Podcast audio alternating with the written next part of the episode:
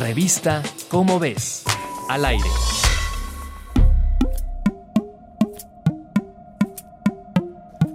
De entre las muchas recomendaciones que se dan para evitar el Alzheimer, una de las más comunes es la de ejercitar el cerebro.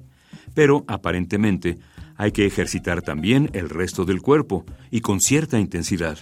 Según un estudio de la Universidad de Otago en Nueva Zelanda, una serie de ejercicios intensos en lapsos cortos de tiempo ayuda a la producción de una proteína que es esencial para la producción de neuronas, el aprendizaje y la memoria y que podría proteger el cerebro contra el Alzheimer.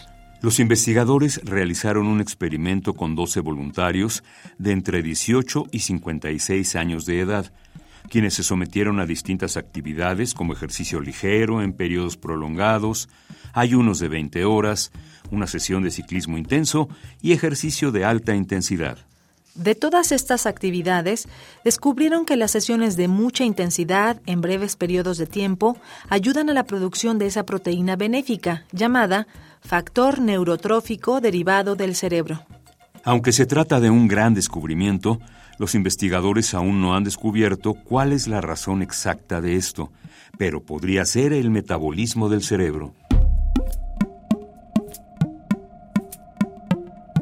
Si quieres conocer más sobre el tema, te invitamos a consultar el texto Ejercicios de alta intensidad para evitar el Alzheimer en las ráfagas escritas por Marta Dune Backhaus en la revista Cómo ves, la revista de divulgación científica de la UNAM.